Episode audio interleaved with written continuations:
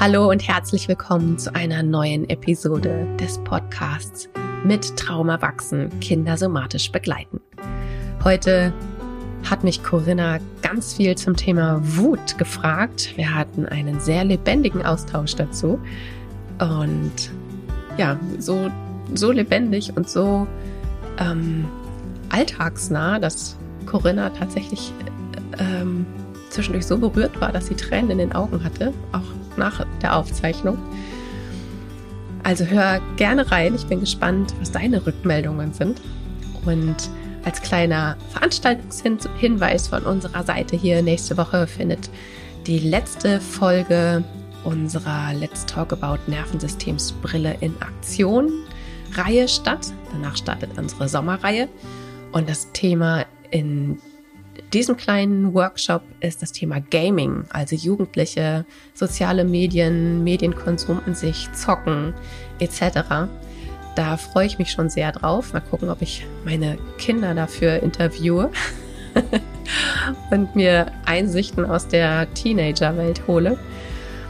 Melde dich gerne an. Den Link findest du in den Show Notes und gleichzeitig laufen gerade unsere Jona-Lesewochen, unsere SOS-TrainerInnen sind fleißig unterwegs im deutschsprachigen Raum und gehen in Schulen, in Kitas, in Bibliotheken, in Familienzentren und stellen Jona vor und die Reise des Schmetterlings und bringen Stressregulation in die Welt.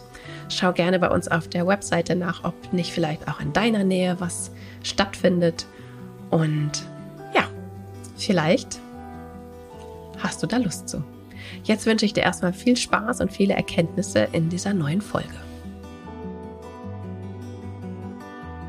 Hallo, ich bin Corinna. Ähm, hallo Kati, wie schön, dass wir uns hier zu zweit wieder treffen heute. Hallo Corinna, ja, wie schön, dass wir da zusammen hier quatschen. Du hast ein ganz spannendes Thema ausgesucht für heute. Fight or Flight, kämpfen oder fliehen. Ähm, Gehe ich in den Angriff oder laufe ich lieber weg, wenn ich in einer Gefahrensituation bin? Und ähm, das ist ja was, was gar nicht selten uns selber betrifft und gleichzeitig auch die Begleitung unserer Kinder oder anderer Kinder auch in, in einem äh, Einrichtungssetting. Ähm, vielleicht kannst du ganz kurz sagen, uns mitnehmen, was, was steckt denn dahinter? Was passiert denn da eigentlich im Körper? Genau, also erstmal ist das etwas, was in uns ausgelöst wird. Ja, das ist nicht etwas, was wir entscheiden zu tun, dass wir kämpfen oder uns verteidigen wollen oder äh, dass wir fliehen wollen, sondern das ist etwas, was autonom in uns geschieht. Das ist ein Teil des autonomen Nervensystems, der dort aktiv wird. Und meistens, wenn wir irgendwie ja entweder angegriffen werden, uns etwas zu nahe kommt oder wir uns bedroht fühlen. Also Fight Flight ist einer unserer Überlebensimpulse. Und was dort geschieht ist, wenn dann also irgendwie die Gefahr wahrgenommen wird, irgendwas kommt uns zu nahe, dann springt die Amygdala an, tatütata, Amygdala, ui, ui, ui, und schlägt Alarm und sorgt dann dafür, dass der Sympathikus aktiviert wird. Das ist der Teil in unserem Nervensystem, der für die Mobilisierung zuständig ist. Und dass dann zum Beispiel Adrenalin, Noradrenalin aus den Nebennieren ausgeschüttet wird und dass unsere, dass Glucose ausgeschüttet wird, dass die Muskeln sich anspannen, dass unser Atem sich verändert, dass er flacher wird, ähm, dass unsere Augen fokussierter werden, dass unser Hören fokussierter wird. Das sind all diese Sachen, die dann so passieren. Unser Blutdruck wird höher, damit wir eben auf Aktivität eingestellt werden, dass unser Körper in den körperlichen Zustand geht, der eben auch Action irgendwie unterstützt. Und Fight, Kampf und Verteidigung, hat den gleichen Ursprung sozusagen wie Flucht. Da steckt also bei beiden Wumms hinter. Mhm. Der Unterschied ist, dass Kampf und Verteidigung in die Richtung der Gefahr geht und die Flucht weg von der Gefahr und in Richtung Sicherheit, wobei das auch mhm. unterschiedliche Dinge sein können.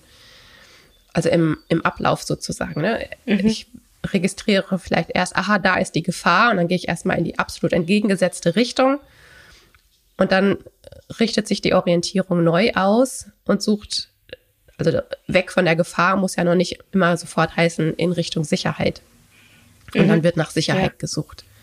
Und da wird dann so schön sichtbar, was für unser Nervensystem oder was für uns so essentiell ist, dieser Orientierungsimpuls. Denn wenn wir nicht wüssten, wenn wir diese Orientierung nicht haben, wenn wir nicht wahrnehmen können, wo ist es gefährlich oder wo ist Sicherheit, dann können wir mit Fight und Flight zum Beispiel überhaupt gar nichts anfangen. Das heißt, dieser Orientierungsimpuls, das ist das aller, aller, allererste, was sich, was einsetzt, wenn wir uns bedroht fühlen. Und das ist auch der allererste Impuls, der sich bei einem Baby entwickelt, der Orientierungsimpuls. Weil der absolut essentiell für unser Überleben ist. Und äh, das wirkt gerade in mir nach. Ich muss äh, selber über so Situationen nachdenken mit der Orientierung. Ähm, was ich ganz spannend fand, dass du gesagt hast am Anfang, ähm, das, das passiert mit unserem Körper. Das machen wir also gar nicht willkürlich. Wir können es also gar nicht so sehr steuern, oder? Ob ich jetzt äh, in den Angriff gehe oder in die Verteidigung oder das ist, hört sich als etwas sehr Impulsives an. Mhm. Genau. Also es ist etwas, was unser autonomes Nervensystem steuert und das steckt schon im Namen. Das arbeitet autonom. Das lässt sich halt von uns nicht sagen. So, Herzschlag, jetzt geh mal wieder runter oder ne, jetzt entspann dich mal. Das ist ja eben genau das Merkmal des autonomen Nervensystems, dass es diese ganzen überlebensnotwendigen Prozesse autonom steuert, was ja einfach auch gut ist, weil wir äh, die kognitiven Fähigkeiten einfach nicht haben, das alles bewusst zu steuern. Deswegen mhm. macht es das autonom. Und wie es innerlich entschieden wird, ob jetzt Kampfverteidigung sinnvoller ist oder Flucht, das passiert, das geschieht über etwas, das heißt Neurozeption. Das hat ganz viel mit dem zu tun, wie wir was, was wir wahrnehmen, unsere neurologische Wahrnehmung sozusagen. Und die geschieht unbewusst. Das ist ein Begriff, den Stephen Porges geprägt hat. Und dieser Begriff oder die Neurozeption, kannst du dir vorstellen, ne? da ist wie so ein, da ist wie so ein Trichter. Und da kommt erstmal alles rein. Also das, was wir durch die Sinnesorgane mhm. wahrnehmen, was wir sehen, was wir hören, was wir riechen, schmecken, fühlen und so weiter. Aber auch, was unser Körperinneres uns zum Beispiel mitteilt. Wie ist unser Herzschlag? Wie ist unser Bauchgefühl? Wie ist unsere Körpertemperatur? Wie sind meine Muskeln? Und dann kommen alle möglichen Infos, auch was mache ich für Bewegungen, die kommen da an. Und das Trickige ist aber, dass sich das eben mit unseren Erfahrungen und Erinnerungen verknüpft. Das wollte ich gerade fragen. Welche Rolle spielen denn Erfahrungen? Schön. Ja. Genau, denn ne, für eine Person, die irgendwie, was weiß ich, eine Biene sieht und hat damit gute Erfahrungen gemacht, ganz still zu sitzen und dann fliegt die Biene auch irgendwie weiter, mag eine Biene, die heranfliegt, was anderes auslösen als für eine Person, die vielleicht ja schon mal von der Biene gestochen worden ist oder aufgewachsen ist in einem Umfeld, wo sehr panisch vor Bienen reagiert wird, weil vielleicht andere so eine Erfahrung gemacht haben oder vielleicht eine Allergie vorliegt, ne? dann ist eine andere Angst äh, auch mit da drin. Und dann mhm. kann die gleiche Situation in unterschiedlichen Menschen einfach auch eine ganz unterschiedliche Reaktion auslösen. Oder eben mhm. Auch andere Trigger sozusagen. Da kann etwas, was von außen völlig mhm. unspektakulär, ungefährlich irgendwie wirkt, kann aber eben und diese Wege wissen wir eben nicht bewusst manchmal, kann eben durch diese Neurozeption, mhm. die dann so eine Gefahren- und Sicherheitslagenbewertung am Ende macht, interpretiert werden als, oh, das ist aber gefährlich hier. Da gehe ich, dann gebe ich eine Info an die Amygdala, da gibt's Alarm dann, dann ist es ja, also das eine ist, dass es äh, total willkürlich ist oder autonom passiert. Und dann, wenn wir uns jetzt in Beziehungskontext denken, äh, sind, ist ja wahrscheinlich jeder schon mal in der Situation gewesen, dass jemand anderes reagiert hat und vielleicht in mhm. meinen Augen total überreagiert hat. Äh, was machst du eigentlich da? Warum rastest du gerade so aus? Warum läufst du weg oder warum gehst du so in die Verteidigung? Ähm, das, dafür finde ich es total wichtig zu verstehen, dass mein Gegenüber da gar nicht viel äh, gerade selber mhm. dran machen kann, sondern dass das einfach passiert. Äh, wie, wie kann ich denn meinem Gegenüber da helfen oder vielleicht auch mir selber helfen, wenn ich merke, oh, das macht auch gerade mich total wütend, dich zu sehen, dass du so mhm. außer dir bist? Genau, das ist ja dann immer wieder die Sache, was, was macht Wut von anderen mit uns selber? Und das ist ja, ne, wir haben ja auch unsere eigene mhm. Neurozeption. Also da kommt dann in meinen, angenommen, du rastest jetzt völlig aus von mir. Und ne, in meinen Trichter kommt dann, aha, Corinna völlig in Rage, schreit mich an, ich höre deine laute, aggressive Stimme, ich sehe vielleicht deine Fäuste, die sich ballen, ich sehe deinen Gesichtsausdruck, Zähne fletschen, ähm, ich sehe deine angespannten Muskeln und die Bewegung auf mich zu. Und das registriert ja auch meine Neurozeption. Und dann kommt es natürlich darauf an, was ich bisher für mhm. Erfahrungen auch gemacht habe mit aggressiven Menschen, die sich auf mich zubewegen. Also es gibt ja einmal natürlich eine ganz natürliche Reaktion aus dem Hier und Jetzt. Natürlich verteidige ich mich und kann meinen Arm irgendwie dahin halten und dich fernhalten wollen. Und es gibt aber eben auch den Teil, was weiß ich, wenn ich jetzt Erfahrungen gemacht habe, und zwar schlechte Erfahrungen mit Gewalt, dass mein Alarm gar nicht dem realen Hier und Jetzt angemessen hochschnellt, sondern noch mal viel höher. Wenn ich zum Beispiel als Kind selber Gewalterfahrungen gemacht habe mit mhm. Menschen, die mich anschreien und auf mich zukommen und dann erwartet, ne, dann ist diese Erfahrung noch in mir abgespeichert und diese Neurozeption verbindet das miteinander. Okay, das könnte sich jetzt wiederholen. Also ah, der Alarm geht jetzt vielleicht nicht auf vier, mhm. was vielleicht realistisch angemessen wäre äh, im Hier und Jetzt, sondern er geht vielleicht auf zehn. Weil ich als Kind, wenn ich als Kind so eine mhm. Erfahrung gemacht habe, ist das natürlich ja viel gefährlicher für mich, viel lebensbedrohlicher, wenn da eine Person auf mich zuschreitet und mir irgendwie Gewalt androht. Und dann geht aber vielleicht im Hier und Jetzt, wir beide gestandene mhm. Frauen, ähm, geht mein Alarm auf zehn und, und dann reagiere ich vielleicht völlig über. Ne, dann, also da, und gleichzeitig könnte ich ja auch gelassener bleiben. Also, ne, wir kennen uns ja jetzt auch schon ein bisschen. Ich mhm. erwarte von dir jetzt nicht unbedingt, dass du mich schlägst. Zumindest habe ich dich noch nicht so kennengelernt. Vielleicht lerne ich ja jetzt auch ganz neue Seiten an dir kennen. hm. ah, nein, ich glaube nicht an der Stelle. Und könnte sagen, ne, ich könnte ja auch irgendwie nach dem ersten Alarm auf vier gehe ich einen Schritt zurück, bringe mich, ne, gehe ein Stück in die Flucht, gehe also ein Stück von der Gefahr weg, strecke ja. vielleicht gleichzeitig meinen Arm aus, das ist Kampf und Verteidigung, also da kann das auch beides gleichzeitig geschehen und mein Alarm geht wieder runter und ich sage, ey Corinna, sag mal, geht's noch? Alles in Ordnung bei dir? Ähm, mhm. Können wir mal kurz einen Moment Pause machen? Ja, da habe ich ja mich ganz anders unter Kontrolle und habe ein ganz selber ein ganz anderes regulierteres mhm. Nervensystem, als wenn ich selber dann auf 10 hochfahre und dann zurückschreie oder ähm, ja. ja, auch Gewalt androhe. Oder zurück, genau. Ich habe gerade gedacht, das ist so eine typische äh, Kindergarten, Spielplatz, Geschwister-Situation. Äh, einer wird wütend wegen was auch immer und äh, geht zeigt diese Wut, bringt die zum Ausdruck und geht vielleicht auf den anderen zu und der andere wird auch wütend und schon sind wir irgendwie in einem Gerangel. Und was ich immer versuche meinem Sohn zu sagen, äh, wenn dir sowas passiert, dann kannst du mhm. irgendwie, ne, wir kennen deine SOS-Übung und dann kannst du einmal durchatmen und hol dir Unterstützung bei den mhm. äh, ErzieherInnen zum Beispiel. Und ähm, dann passiert es manchmal doch und dann sagt der Mama, ich weiß das, aber mhm. ich konnte das gar nicht. Ich konnte das mhm. gar nicht machen und deswegen habe ich zurückgehauen. Das unterstreicht dein, das passiert da autonom nochmal so schön. Ähm, und gleichzeitig finde ich, ist es äh, da sichtbar, wie bedeutend das für Beziehung tatsächlich ist und für einen vielleicht unterbrechen und denjenigen, der gerade wütend ist, der außer sich ist, äh, wo kann ich dem Unterstützung anbieten? Wie kann es diese Situation verändern, wenn einer von beiden sein Nervensystem reguliert hat, reguliert bekommt?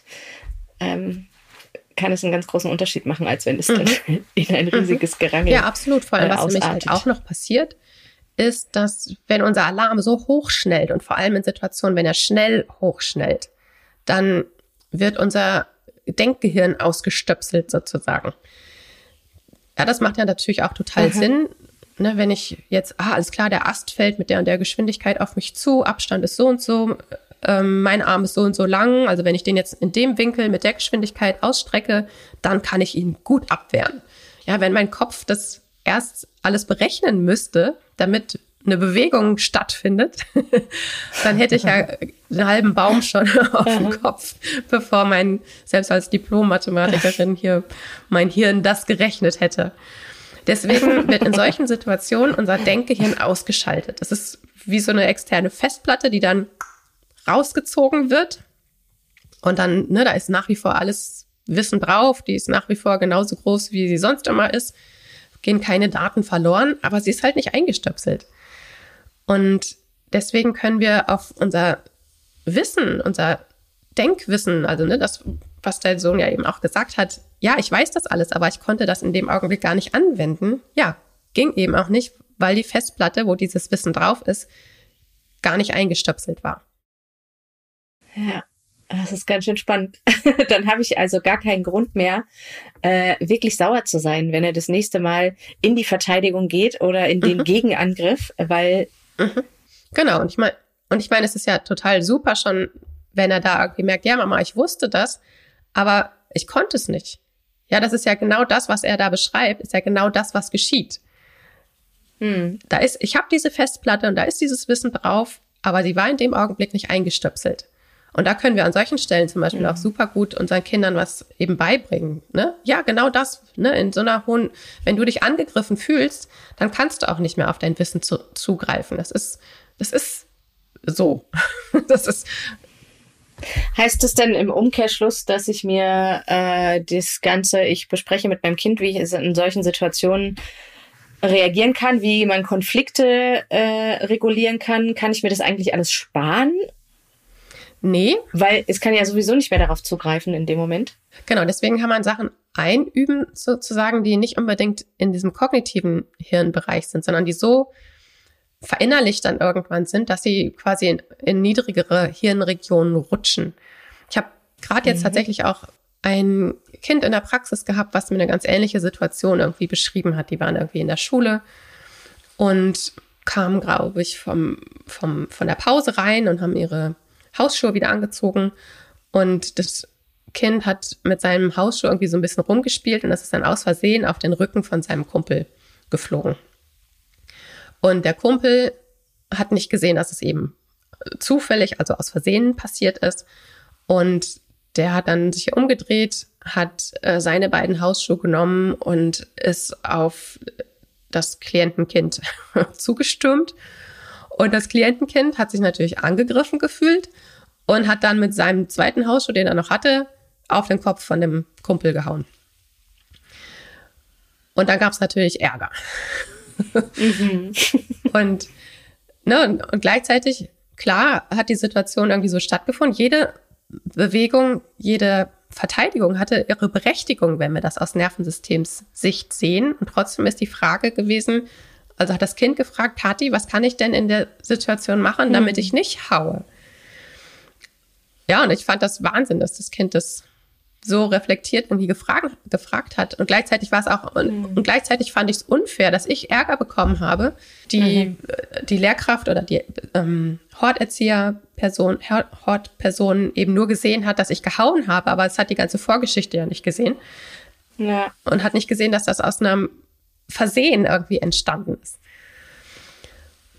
Ja, und ich, ich glaube, die Antwort darauf, auf seine Frage, äh, ist auch total spannend für Personen, die da im pädagogischen Kontext mit da sind. Also wie kann ich denn sowas lösen? Wie kann ich denn da Kindern gegenüber argumentieren oder sie unterstützen, das miteinander? Äh, weil der erste Impuls ist ja irgendwie echt, äh, lasst es, hört auf damit. Und mhm. ihr wisst doch, ihr sollt nicht hauen. Mhm. So, man haut nicht. Mhm.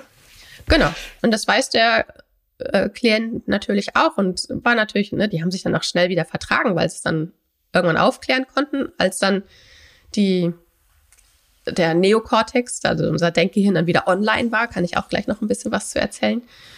Und mhm. was wir dann überlegt haben, also es braucht eine Bewegung, die er einfach auch immer wieder üben kann und die kurz und schnell ist. Also die Hand ausstrecken und Stopp. Mhm. Also wenn er angegriffen wird, Hand ausstrecken und Stopp. Das ist eine Bewegung, die sowieso im Verteidigungsimpuls quasi angelegt ist, die schnell, die jetzt, ne, es ist jetzt nicht, dreh dich dreimal im Kreis und äh, mach einen Handstand oder so, sondern es ist eine Bewegung, die sowieso schnell zur Verfügung steht, aber die ein bisschen kontrollierter zu machen und eben mit dem Wort Stopp. zu kombinieren. Und das übt er jetzt einfach eine Weile, sodass das hm. immer, wenn er in Situationen kommt, wo ihm was zu nahe kommt, und natürlich üben wir das, wenn das auch langsam geschieht. Und dann ist es wie so ein Trainingseffekt, ne? wie beim Sport irgendwas machen im Training. Und dann kannst du eben, du übst langsame Bälle annehmen und dann kannst du es auch schneller, weil es dann wirklich hm. in den Impuls mit übergeht. Also du, das rutscht halt wirklich runter in andere Gehirnregionen. Ja, ich habe gerade auch so äh, die, die Mathe-Reihen, die Zahlenreihen auswendig lernen. Da rechnet ja mein Gehirn auch nicht mehr, sondern es weiß irgendwie, mhm. was da. Ich sehe was und dann weiß, was, weiß ich, was passiert. Mhm.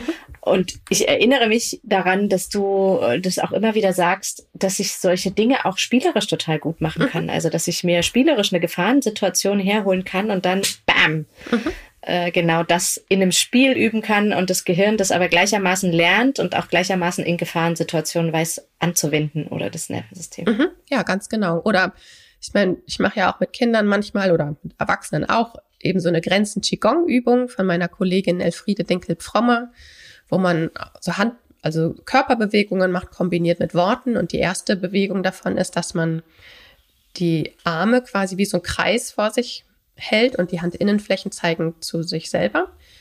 Und der Satz, den man dazu sagt, ich habe meinen Raum.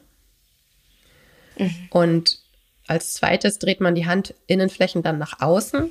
Ich schütze mich. Mhm. Und alleine diese beiden zum Beispiel, oder ne, wenn man dann auch noch den Rest der Folge macht, ähm, das, das mache ich auch mit Kindergartenkindern oder das gebe ich ähm, Fachkräften in der Kita mit, dass sie diese Übungen mit Kindern machen können wo sich einfach dieses Selbstverständnis, ich habe meinen Raum und ich darf mich schützen.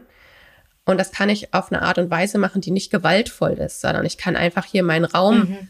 visualisieren, sozusagen sichtbar machen. Hey, das ist mein Raum und du hast hier überhaupt nichts zu suchen.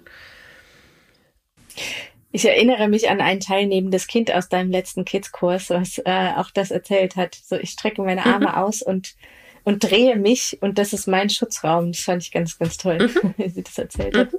Ja, ganz genau. Ja. Ja, und so können sich wirklich Sachen etablieren. Also die Dinge, die wir eben auch spielerisch entwickeln.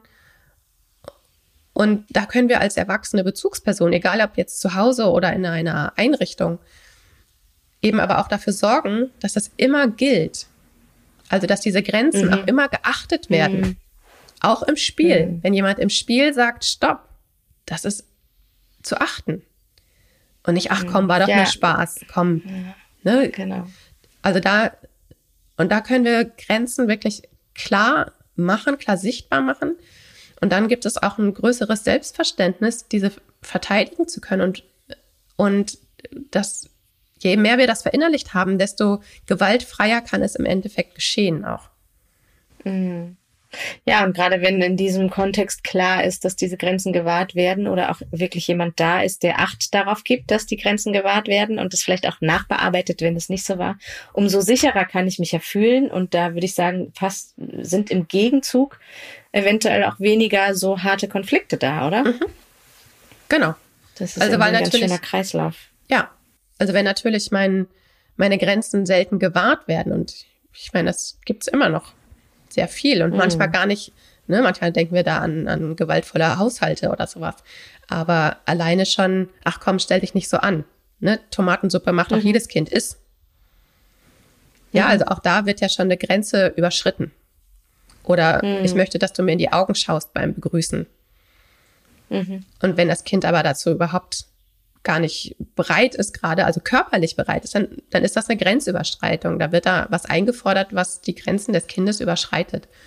Und da können natürlich ganz schnell Strukturen entstehen, wo das Kind eher lernt, okay, äh, ich habe zwar Grenzen, aber wenn ältere oder Personen, die in irgendeiner Hierarchie über mir stehen oder autoritär sind, etc., die dürfen meine Grenzen überschreiten, da gelten die nicht. Mhm. Also kann denn äh, kann denn Wut und, und der Ausdruck von Wut auch ein Hinweis darauf sein, dass da eine Grenzverletzung stattgefunden hat? Auch im, ich setze es wirklich mal in Anführungsstrichen, weil ich finde es gar nicht minder wichtig, aber auch im Kleinen, dass das Kind Nein sagt und das wird gar nicht gehört?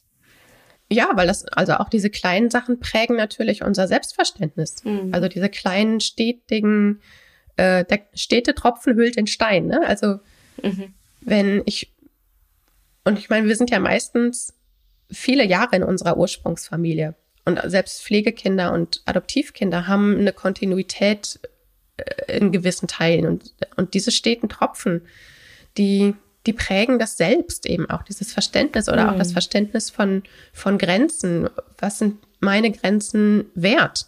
Ja, finden die mhm. irgendwo eine Beachtung? Sind die, haben die eine Relevanz? Und wenn ich aber immer wieder die Erfahrung mache, meine Grenzen haben keine Relevanz, die werden eh überschritten, heißt ja nicht, dass mein Alarm dann nicht mehr hochgeht. Mhm. Ja, sondern ja viel mehr. Alarm, weil ich ja, ja noch mehr aufpassen muss und diese Schutzimpulse die dann eben auch manchmal dann gewaltvoll werden, ich kann sie dann tatsächlich manchmal nachvollziehen. Vor allem, wenn Kinder ja. dann eben keine, keine Alternativen irgendwie gezeigt bekommen. Mhm. Naja, und ich denke auch manchmal, dass es, ähm, äh, also der Körper, das Nervensystem, das Kind, dieses ganze Zusammenspiel, äh, welche Möglichkeit hat es denn, wenn sein Nein nicht gehört wird, im Leisen, im Stillen, mhm dann muss es doch laut werden, dann muss es doch irgendwann noch mehr und noch mehr und noch mehr werden. Und wenn das nicht gehört wird, dann wird es irgendwann körperlich. Es braucht ja, es kämpft ja auch für sich. Ne? Es kämpft ja nicht äh, in meisten Fällen in dem Moment nicht gegen andere, sondern meistens kämpfen sie mit ihrer Wut, mit dem, was noch dahinter steckt, für sich. Genau, da ist also Stehen wirklich so ein innerer ein. Konflikt. Also gerade wenn es um Kinder und ihre primären Bezugspersonen irgendwie geht, da ist natürlich die Bindung, die ist die ist primär. Kinder werden nie die Bindung mhm. zu ihren primären Bezugspersonen aufs Spiel setzen, denn das mhm. würde ihren Tod bedeuten. Ohne ihre primären mhm. Bezugspersonen können Kinder nicht überleben, wenn es da nicht irgendwelche Alternativen irgendwie gibt. Das heißt, ihre eigenen ähm, Bedürfnisse äh, schalten sie äh, zurück, nehmen sie zurück. Mhm. Und gleichzeitig kommt es aber dann immer wieder auch zu Bedrohungen, sodass immer wieder, wenn da die Grenze zu doll überschritten wird, dann ist das Gefühl, okay, jetzt muss ich abwägen. Ähm, sterbe ich jetzt gleich durch die Grenzüberschreitung? Dann ist es sicherer, die mhm. Bindung vielleicht aufs Spiel zu setzen. Ja, das ist ein innerer äh, Prioritätenkampf sozusagen. Was ist die größere Gefahr sozusagen? Und das kann natürlich einen richtig großen Stress einfach auslösen.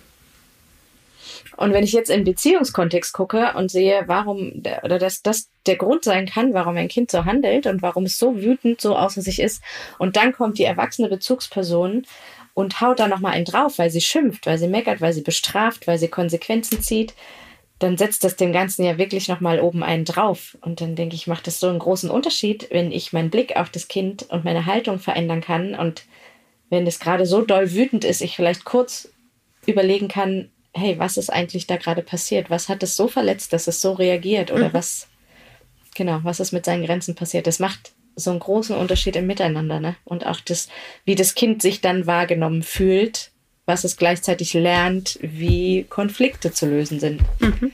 Ach, Kathi, schön. Also das, was wirklich das wichtige Lernen in dieser Sache ist, es ist sicher genug, wütend zu sein. Es ist sicher genug, ja. meine Grenzen zu wahren. Wenn das nämlich nicht ist, so wie du gerade da beschrieben hast, ne, dann gibt's noch einen obendrauf oder so. Dann ja. sind wir bei der nächsten Folge, dann, dann sind wir beim Unterwerfungsimpuls, weil das dann unterdrückt wird. Und dann fangen Kinder ja. an, sich zu unterwerfen. Dann unterdrücken sie eben ihren inneren Impuls der Wut, halten den, der ist ja nicht mhm. weg dann. Aber mhm. da kommt dann die Immobilisierung dazu. Und sie tun alles, damit sie da irgendwie durchkommen. Aber da reden wir bei der nächsten Folge intensiver drüber. Schon mal als kleiner Vorgeschmack. Kleiner Teaser. Du hast gerade gesagt, es ist sicher genug, wütend zu sein. Ich habe oft auch den Impuls bei meinem Kind, äh, zu sagen, hör auf damit. Mhm. Hör auf damit, wütend zu sein und hör auf damit, vielleicht auch aggressiv zu sein. Mein Bedürfnis ist es, das wegzumachen und ich weiß aber, dass es gar nicht so gut ist, dass es total wichtig ist, dass die Wut auch da sein kann, oder? Ja, absolut. Also Wut ist ja einfach ein richtig, richtig überlebenswichtiges Gefühl. Die Wut zeigt uns an, wenn unsere Grenzen überschritten werden. Wenn uns jemand zu nahe kommt. Also wenn wir uns einen Tiger vorstellen zum Beispiel und dem kommt jemand zu nahe, ist ganz klar, der fängt an zu brüllen und hm. gibt seiner Wut einen Ausdruck, damit du ja nicht näher kommst. Und mhm. das sind auch die Sachen, die wir Menschen machen. Wo wir unterscheiden müssen, ist zwischen Wut, Aggression und, und Gewalt. Mhm. Also in welcher Form geben wir unserer Wut, unserer Aggression einen Ausdruck. Wut und Aggression sind mhm. erstmal, die sind super. Ich feiere das immer, wenn die auftauchen, auch in der Therapie. die, das Ding ist, wie finden wir eine Möglichkeit, dieser Wut gewaltfrei Ausdruck zu verleihen? Ja, Schlagen ist jetzt halt eben nicht gewaltfrei. Und ja. gleichzeitig ist das etwas, ne, wenn wir nichts anderes lernen, ist das, was irgendwann unser Körper von ganz alleine tut. Also man muss keinem Kind beibringen, ja. wie man schlägt. Das ist ein in uns sitzender Impuls. Ja, da würde ich gerne gleich nochmal drauf zurück auf das Schlagen.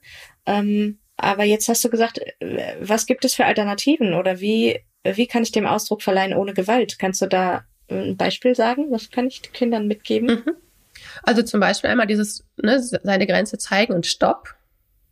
Und es ist wichtig, dass das jetzt nicht, hey, ich würde dich gerne bitten, dass du bitte damit aufhörst, sondern wir sind in einem hohen Sympathikus-Bereich. Da ist richtig Energie und da ist wenig ähm, ventraler Vagus, also wenig soziales Kontaktsystem.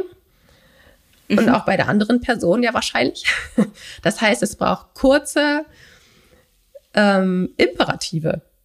Ja, also stopp, mhm. hör auf. Und eine klare, zackige Aussprache, Haltung, Handbewegung, die einfach, wo einfach nicht viele Informationen vermittelt werden müssen. Also die einfach ganz klar ist. Das ist eine mhm. Möglichkeit. Mhm. Oder halt auch wirklich äh, die Hände wie so klauen, wie so Bären klauen oder Tiger klauen und so. Ah! Ähm, ja, zu fauchen wirklich, also sich vorzustellen, wie wird ein Tiger jetzt machen? Mhm. Ähm, das macht eine ganz andere Körperhaltung auch, ne? Mhm. Genau. Und es gibt aber eben, der Impuls wird übernommen, aber eben in eine Richtung gelenkt, die nicht gewaltvoll ist. Ja, ja es bringt auch nichts, wie ich gerade schon gesagt habe, dann sowas Sanftes. Ich möchte nicht, dass du mich haust zu machen. Es ist einfach nicht die Energie, die im Körper der angegriffenen Person ist, sondern es muss schon irgendwas sein, was irgendwie Schmackes hat. Ja, oder auf ja. den Fußboden stampfen oder ähm, bei den SOS-Übungen gibt es ja am Anfang die Schmetterlingsumarmung. Man, für manche ist das okay, aber man kann die zum Beispiel auch so abwandeln, dass man boxt. Und zwar der rechte Arm boxt quasi in die linke Richtung und der linke Arm boxt in die rechte äh, Richtung. Dass man so ein bisschen, also ähm, so über Kreuz. Weißt du, wenn ich jetzt, mhm. wenn ich jetzt mhm. jemanden vor mir hätte und ich würde mit meinem rechten, mit meiner rechten ha Faust würde ich in die rechte Hand der anderen Person hauen wollen. Ja, also jetzt mhm. nur für die optische Vorstellung. Also ich kreuze meine Arme äh, vor der Brust sozusagen. Also wichtig ist diese Kreuzung, dass es über die Mittellinie drüber geht, aber da kann ich auch Schmackes reinstecken. Ich kann auch wirklich bam, bam, bam, bam äh, über Kreuz die Schmetterlingsumarmung abwandeln und boxen. Das ist zum Beispiel auch eine Möglichkeit. Sehr gut. Ja. Was noch möglich ist, und da kommen wir auf den Bereich mit dem Neokortex, mit unserem Denkgehirn. Ähm, da da gibt es ja auch bei den Schmetterlingsübungen die Übung Schau dich um und zähle alle runden Dinge. Und die hat den Hintergrund, dass sie eben genau diesen Neokortex, dieses unser Denkgehirn wieder online holt. Zumindest teilweise. Also vielleicht so ein bisschen mit Wackelkontakt, aber immerhin. Und da gibt es auch eine Wut-Variante.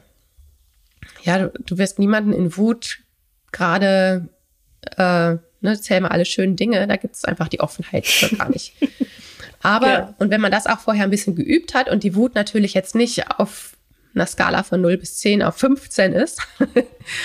also wenn, wenn die Person schon noch ein bisschen erreichbar ist, dann kannst du dich auch im Raum umschauen und dir zwei Gegenstände suchen, die zu einem Wort zusammenpacken und als Schimpfwort ausrufen. Also hört sich komplizierter an, als es ist. Also zum Beispiel. Schön, ich habe es gerade in meinem Kopf gemacht. Du Blumenflasche. Du Lampenmikro. Du Spiegel-T-Shirt. Du Bilderkerze. Ja, also wirklich diese Energie aufnehmen, also der Wut auch dieser Emotionen, die dahinter steckt, Ausdruck verleihen, indem man das als Schimpfwort wirklich rausbrüllen kann mhm. und auch jemandem so an den Kopf werfen kann, aber halt eben nicht mit äh, richtigen Schimpfwörtern, die wirklich ja auch verbal einfach verletzen können. Ne? Wenn ich da diese ganzen Wörter sage, wo hier einfach immer ein Piep, Piep auftauchen würde. Aber das kann man tatsächlich natürlich im Trockenen üben, damit das nicht erst in der Situation erklärt wird. Aber da arbeite ich ganz viel in der Praxis mit, nicht nur mit Kindern. Und ähm, das wechselt dann ja. irgendwann, wenn dann nämlich diese Energie da ist und dann aber die Wut geht. Und dann wird's wirklich lustig und spaßvoll. Ja. Und dann geht's drum irgendwie, alles klar, wer findet die lustigere Wortkombination oder so. Ja, das kann dann einfach nochmal ja, ganz viel verändern. Ja. Ja. Und auch in der Situation. Ich habe gerade gedacht, das wirklich spielerisch zu üben kann ja ja total lustig und verbindend vor allem auch sein. Und wenn man dann plötzlich im Streit und im Konflikt steckt, dann kommt ja dieses Gefühl auch wieder hoch. Ne? Dann schaue ich mich um und plötzlich denke ich Lampen-T-Shirt und muss lachen, weil ich das irgendwie beim letzten Mal, weil das so total witzig war. Und dann kannst du das auflösen. Mhm. Das finde ich richtig gut. Ja, ein schöner Tipp. Und was auch noch, also das habe ich ähm, sowohl bei Erwachsenen in der Therapie manchmal, wenn die in Paarbeziehungen sind und mit meinen Kindern habe ich das auch ähnlich gemacht. Wenn wir wütend aufeinander waren, dann haben wir gerauft. Ja, also mhm. richtig auch so mit Knurren und äh, uns anknurren und es gab natürlich, also Raufen mit Regeln. Es ging natürlich darum, dass wir uns nicht irgendwie ernsthaft verletzen und trotzdem ist natürlich mal irgendwie ein Ellenbogen irgendwo gelandet, wo es schmerzhaft war. Aber es war klar, okay, das ist jetzt nicht mit Absicht, aber wir konnten unserer Wut da auch so körperlich Ausdruck geben. Richtig so, ah, und so an den Schultern und sich so rangeln oder die Schultern, ne, oder wir haben das, wir hatten immer so eine große Matratze im Schlafzimmer liegen, wo man jetzt auch nicht so hart runterfällt und vor allem nicht so tief runterfällt, wenn man darunter geschubst wird halt. Und es mhm. ging immer, es war immer, okay, wir versuchen den anderen von der Matratze runterzuschubsen verschieben eher. Ne? Also es war wirklich jetzt nicht so ein, alles klar, ich, also es geht, ging wirklich um diese Kraft auch hinter der Wut zu spüren. Also Wut ist ja einfach Kraft auch, es ist eine Lebenskraft. Ja, ja, ja. ja, die Wut, die diese Kraft, die da aufgewendet wird, ist ja das, was äh, du aufwendest, um zu leben. Ja, es ist ja eine ganz mhm. lebendige Kraft eigentlich. Und, und ich finde, dein, dein Impuls, das auch zu ehren, also ohne sich darüber lustig zu machen, dass das Kind wütend ist, sondern das wirklich im Positiven auch hervorzuheben, dass da Wut sichtbar ist, das finde ich ganz wertvoll, mhm. dass du sagst. Ja, absolut. Denn sonst fangen wir an, sie zu unterdrücken. Und wenn wir dieser Wut dann eben Ausdruck geben und dann kommt wieder dieser Switch irgendwann, ja, dann kommt auch der ventrale Vagus wieder online, also unser soziales Kontaktsystem. Mhm. Und dann kommt das Spielerische wieder. Ja, und mhm. ich habe bei Erwachsenen in der Therapie, die es dann in ihrer Paarbeziehung gemacht haben, ja, die haben sich dann als Erwachsene aufs Bett und haben da gerauft und gegrunzt und gebrüllt und sich angeknurrt. Und das ist dann meistens, äh, sagen wir mal, sehr innig geendet. mhm. Ja, und das ist eine Konfliktfähigkeit. Hey, wir können uns hier echt ja. und wir zeigen uns, ich bin verdammt wütend auf dich. Und ja, ich bin auch richtig dolle wütend auf dich. Und wenn ich das hier erzähle, ich habe hier meine Hände geballt und, ähm, und das darf sein, das ist okay. Es geht darum, wie wir mit dieser Wut umgehen, was für einen Umgang wir damit finden. Ja. Ja, das, äh, das ist für mich auch gerade echt nochmal so ein Schlüssel. Es geht überhaupt nicht darum, die Wut wegzumachen, äh, damit sich Menschen nicht raufen und nicht wehtun und nicht gewaltvoll sind. Wir wollen alles ganz friedlich, sondern es geht darum, die Wut einzuladen und ihren Ausdruck zu schenken, damit dann durch diesen Prozess wieder friedvoll werden kann. Mhm. Ach gut. Ja, da schließt sich nämlich meine Frage an, die ich vorhin hatte, als du vom Schlagen gesprochen hast. Mhm. Ähm, äh, ein Gedanke, der sich mir immer wieder auftut, ist, äh, eigentlich möchte ich meinem Kind erzählen, ich möchte nicht, dass du schlägst, ich möchte nicht, dass du dich auf die Art und Weise verteidigst, das ist Gewalt, das ähm, finde ich nicht gut, möchte ich nicht so einen Umgang und gleichzeitig stellt sich mir dann die Frage, was aber, wenn der das vielleicht irgendwann auch mal brauchen sollte, weil jemand ihm gegenüber wirklich übergriffig ist. Also wenn er das für seine Verteidigung braucht und dann hat er im Kopf, Mama hat gesagt, ich darf niemals schlagen. Mhm und verteidigt sich nicht. Mhm. Also was empfehle ich denn jetzt meinem Kind? Gewalt, nicht Gewalt? Wo ist der Weg dazwischen? Mhm. Ja, total spannend. Ähm, ich würde mit dem Kind ins Gespräch kommen darüber auch und da eben auch unsere, ne, ich meine, wir vermitteln ja da eine moralische äh, mhm. Haltung sozusagen, unsere moralischen Werte und was auch sozial anerkannt ist und natürlich auch irgendwie Gesetzestreue irgendwie. Ähm, mhm ab einem gewissen Alter ist es ja auch nicht mehr nur Schlagen, sondern es ist ja einfach auch eine Straftat. Mhm. Und aber auch im Gesetz zum Beispiel gibt es Notwehr. Und Sachen, die, die aus Notwehr handeln, sind nicht, äh, werden nicht bestraft. Ja. Und solche Gespräche würde ich dann einfach mit meinen Kindern auch anfangen zu führen. In welchen Fällen ist es denn gerechtfertigt? Ja, soll ich mich irgendwie umhauen lassen? Darf ich mich nicht verteidigen? Ist das, also ich würde da gemeinsam irgendwie wie so eine innere Haltung entwickeln und es ja. nicht kategorisch, ne? Du darfst niemals schlagen, denn dann, also ich glaube, das Nervensystem ist in einer wirklichen Gefahrensituation, schlägt es trotzdem, aber es kann auch in manchen mhm. Situationen einfach den Tick zu spät sein. Ja. Oder es kann dann eben mit schlechtem Gewissen, Scham etc. irgendwie verbunden sein, was dann auch schwierig ist. Mhm. Einen anderen spannenden Punkt dabei finde ich, ähm, wenn wir uns ein bisschen Biochemie noch angucken. Denn wenn wir angegriffen werden zum Beispiel, dann wird ja Adrenalin in uns äh, freigesetzt. Adrenalin, Noradrenalin, mhm. das ist unser Kurzzeitstresshormon. Das wird durch die Nebennierenrinde, wird es in uns rein geschleudert und sorgt dafür, dass wir halt so schnell sind. Das ist echt so ein Auf-Zack-Ding. Und gleichzeitig werden bestimmte Enzyme ausgeschüttet, die das Adrenalin dann auch wieder abbauen. Das heißt, ne, da wird Adrenalin rausgeschüttet und gleichzeitig wird es auch wieder abgebaut. Was natürlich ja wichtig ist, denn sonst würde es ja gar nicht mehr aus uns verschwinden. Und das hat zur Folge, dass wenn irgendwann kein Adrenalin mehr hinterherkommt, dass es sich ja dann auch irgendwann wieder verdünnt, sozusagen. Mhm. Und es hat eine Halbwertszeit von zwei Minuten. Das heißt, nach zwei Minuten haben diese Enzyme die Hälfte davon abgebaut. Mhm. Und wenn jetzt kein Adrenalin mehr hinterherkommt, das heißt, der Stressor ist irgendwie vorbei, also der Auslöser, dann ist ja immer noch eine Menge Adrenalin irgendwie da. Und nach zwei Minuten ist dann nur noch die Hälfte da. Und je nach Körpergröße, also je nach Körpergewicht, ähm, ist so nach sieben bis zehn Minuten ist das Adrenalin dann eben wieder auf dem Normallevel. Aber solange das Adrenalin noch so im Körper ist, ist zum Beispiel auch für einen gewissen Zeitraum unser Denkgehirn, der Neokortex, offline. Das hängt mhm. auch miteinander zusammen. Das heißt, in dieser Zeit von sieben bis zehn Minuten ist zum Beispiel kein kognitives Gespräch oder Reflektieren möglich. Mhm. Mhm. Mhm. Sehr gut. Das äh, darf mich also davon abhalten, direkt äh, nach der Situation mit meinem moralinsauren Finger zu sagen, mhm. wie es eigentlich richtig wäre oder wie es besser wäre, weil es gar nicht, äh, gar nicht hängen bleiben kann, oder? Genau. Oder eben auch, ne, mhm. zwei, die sich da irgendwie ordentlich in die Haare bekommen haben, auseinanderzunehmen und so, jetzt erzählt mal, was ist denn da eigentlich passiert? Ja, mhm, reflektieren, ja. reflektieren wollen oder auch Teile der gewaltfreien Kommunikation funktionieren da einfach gar nicht, weil wir da eben keinen Zugriff drauf haben auf diese Gehirnteile. Und da braucht es wirklich erstmal diese Zeit.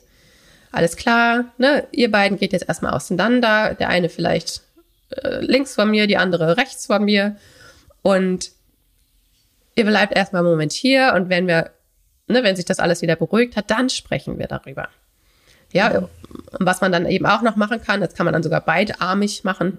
Man kann dann die Unterarme zur Verfügung stellen und beide Kinder einladen, okay, wie wütend bist du denn gerade noch? Drück das mal in meinen Unterarm rein. Und dann darf das Kind da auch alle Wut reindrücken. Und das gibt eine Verbindung. Das, ähm, da finden die Kinder auch nochmal einen Ausdruck für das, was in ihnen los ist, ohne drüber sprechen zu müssen. Es ist nicht kognitiv, es ist körperlich und gerade für Kinder, die vielleicht oft auch die Erfahrung gemacht haben, dass wenn sie Wut zeigen, dass sie das aus der Verbindung bringt, dass sie dann ausgeschlossen werden zum Beispiel. Mhm. Oh, das ist gut, ja. Da ist, ist eine Möglichkeit, Wut in Verbindung zu zeigen. Wenn ich nur ein Kind, ja. wenn ich das nur mit einem Kind äh, mache, dann kann ich auch wirklich in den Augenkontakt gehen und sagen, ne, hey, ich bin da und ich, ich bin da und ich kann deine Wut halten. Ich kann mit der umgehen. Mhm. Die bringt mich selber nicht in Trouble.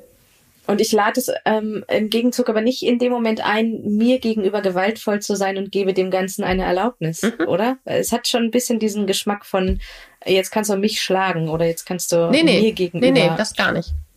Nee, es hat, es hat was von Containment. Also ich gebe dem Ganzen einen Rahmen. Ja. Ne, komm, zeig mir, wie wütend du bist. Ich achte drauf, dass ich Bescheid sage, wenn es mir zu doll ist. Ne, also ich kenne ganz Aha. viele, die sich dann, okay, ich kann doch jetzt nicht hier volle Kanne reindrücken. Ähm, das ist ganz wichtig, dass wir in unserer Verantwortung bleiben und das auch kommunizieren. Hey, ne, zeig mir deine Wut, ich will sie sehen, ich bin an dir interessiert, ich will verstehen, was bei dir los ist. Und ich bin im Kontakt mit dir und ich halte das mit dir. Du bist nicht alleine mit deiner Wut. Oh, das berührt mich gerade sehr, dieses wütend sein und trotzdem äh, in Kontakt sein können. Ja. Ja, absolut. Und das ist gerade etwas in Kitas oder Schulen, wenn Kinder mhm. zu Hause vielleicht die Erfahrung machen, dass ihre Wut eben zum Ausschluss führt, zum Kontaktabbruch mhm. führt, dann kann das etwas sehr Heilsames haben. Und zumindest ja. ein paar Mal die Erfahrung dem Kind geben, also eine neurologische Erfahrung, dass es möglich ist, wütend zu sein und in Verbindung zu sein. Und das ist, wenn wir es einmal erlebt haben, dann hat unser Nervensystem eine Ahnung davon. Dann, äh, dann wachsen entsprechende Synapsen. Wenn wir das nie erfahren, dann wird es schwierig. Aber wenn wir es einmal erfahren, dann können wir darauf aufbauen.